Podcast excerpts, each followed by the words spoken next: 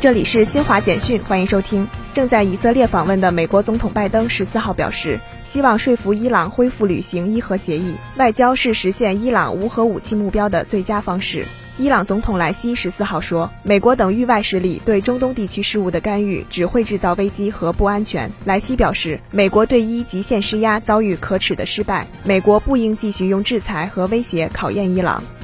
斯科普里消息，欧盟委员会主席冯德莱恩十四号表示，北马其顿应支持法国提出的有关北马其顿加入欧盟的提案，以尽快开启与欧盟的入盟谈判。世界卫生组织十四号公布的最新数据显示，截至欧洲中部时间十四号十七点五十四分，北京时间二十三点五十四分，全球新冠确诊病例较前一日增加一百零一万四千七百三十一例。达到五亿五千六百八十九万七千三百一十二例，死亡病例增加一千八百四十四例，达到六百三十五万六千八百一十二例。以上由新华社记者为您报道。